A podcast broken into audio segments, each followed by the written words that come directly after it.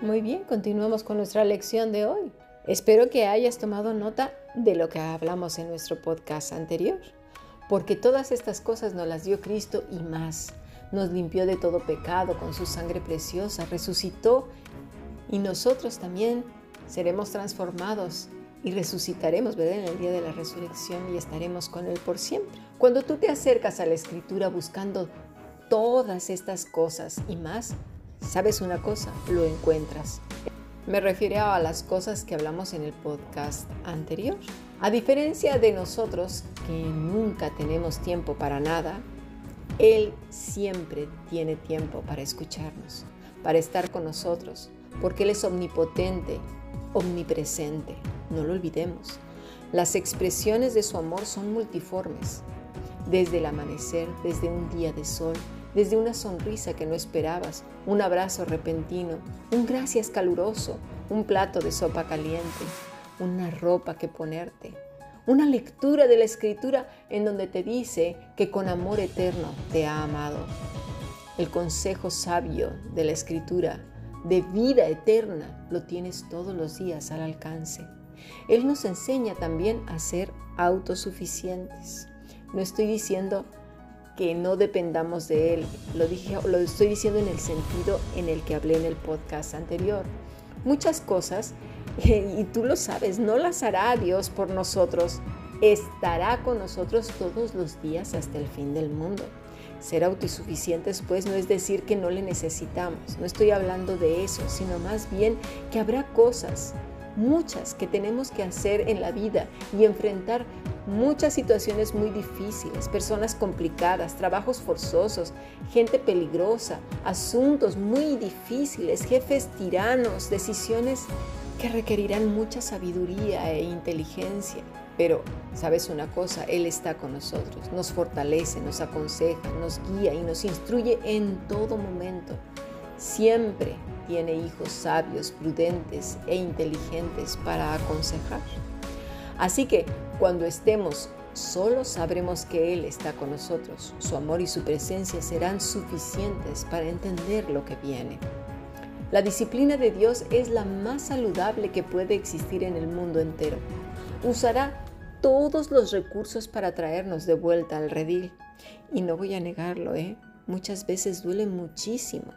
Pero gracias a Dios por esa disciplina, porque volvemos nuevamente a sus brazos y con una riqueza maravillosa. Siempre produce fruto apacible. Una de las cosas que más me gusta del Señor es que nos da una nueva naturaleza, pero nunca nos convierte en otra cosa que no éramos antes, es decir, no hace otra persona distinta, con otros talentos, no, sino que seguimos siendo nosotros con una naturaleza preciosa, que desea hacer su voluntad y que cada día se parece más a Cristo porque se alimenta de Él. La vieja naturaleza está cada vez más minimizada. Claro, cuando la cultivamos, si no, pues no. Los talentos que teníamos se potencian, las virtudes brillan y no son opacadas por esa vieja naturaleza. Todas estas cosas y más son el amor de Cristo. Y esta es una relación mutua, ¿verdad? Si no hay una relación en la que se comprende este amor, solo serán palabras, muchas palabras. Hay un dicho que dice, las palabras se las lleva el viento. Juan 15, versículo 9 dice así, como el Padre me ha amado, así también yo os he amado permaneced en mi amor. Si guardareis mis mandamientos, permaneceréis en mi amor. Así que como yo he guardado los mandamientos de mi Padre y permanezco en su amor, estas cosas yo os he hablado para que mi gozo esté en vosotros y vuestro gozo sea cumplido. Ahora bien, ¿de qué gozo está hablando Jesús? Pues al gozo de la obediencia, de la sujeción al Padre, Gozo es un deleite en hacer la voluntad del Padre, lo mismo que le dijo Jesús a los 12 años a sus padres terrenales. En los asuntos de mi Padre me es necesario estar.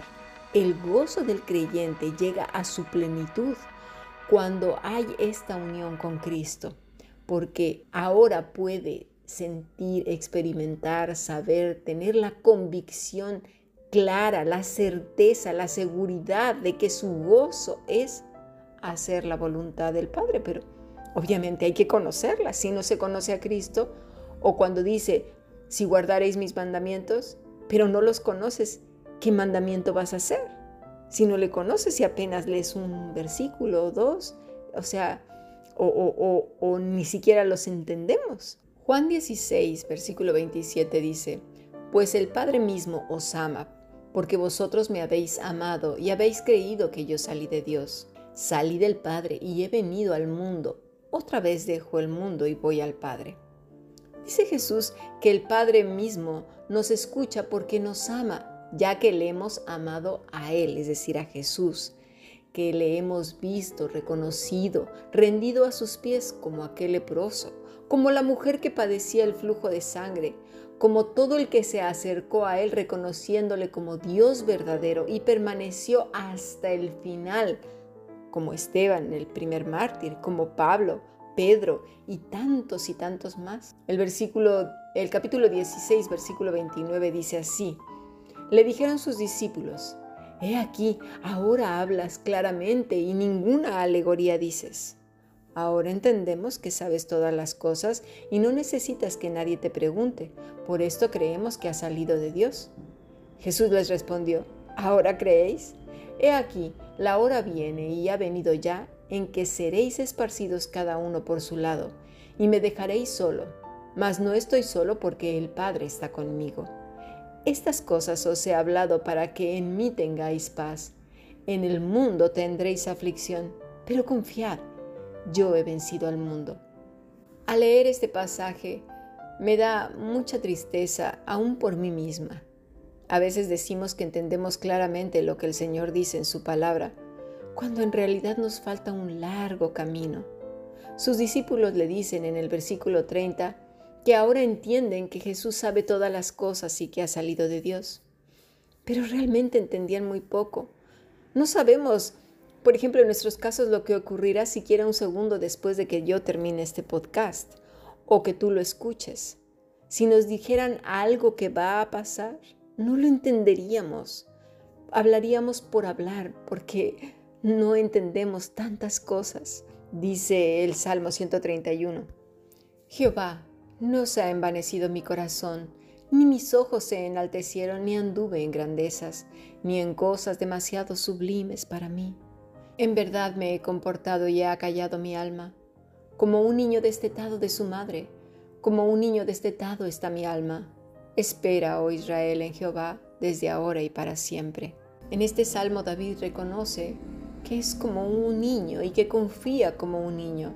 Porque a veces queremos o intentamos entender el consejo divino y nos es imposible, que no nos damos cuenta de nuestra pequeñez y nuestras grandísimas limitaciones. No anduve en grandezas ni en cosas demasiado sublimes para mí.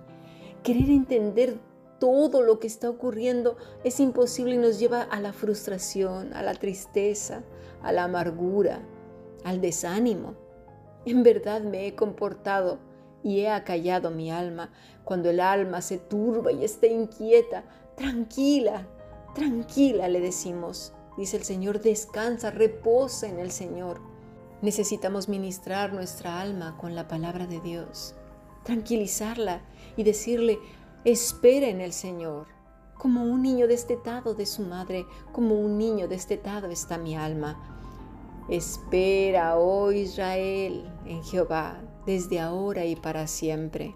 Esa debería de ser nuestra manera de aquietar nuestra alma cuando está pues así atribulada o sin encontrar respuestas.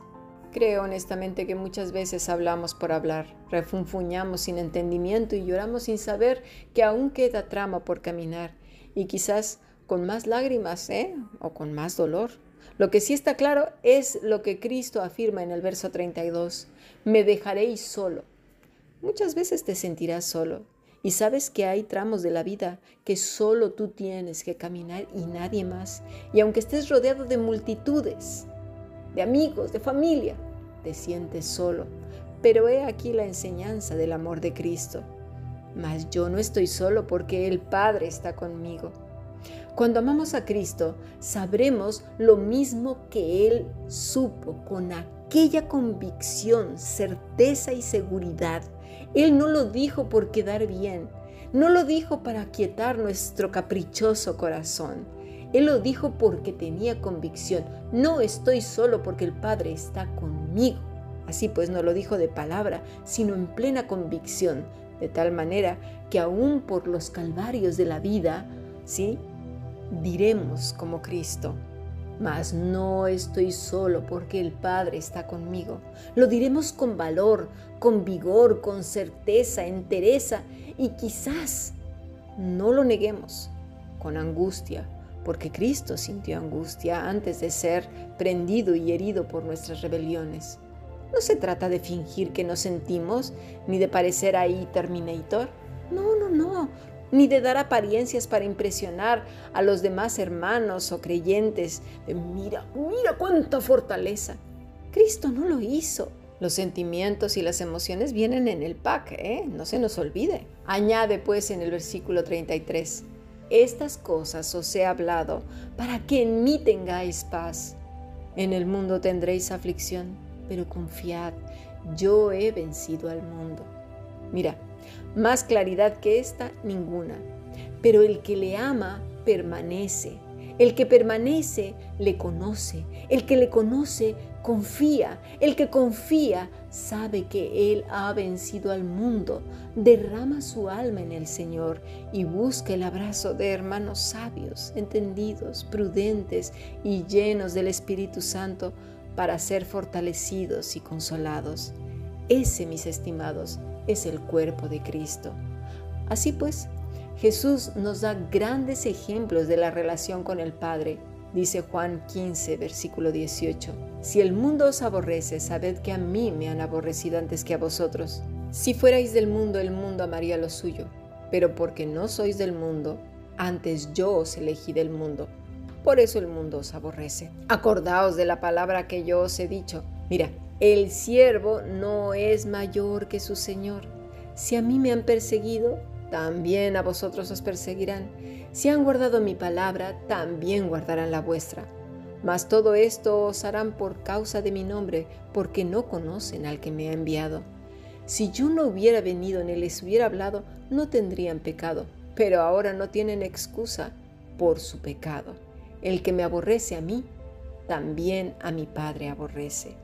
Así pues, el Señor habló todas estas cosas para que en Él tengamos paz y que confiemos porque Él ha vencido al mundo.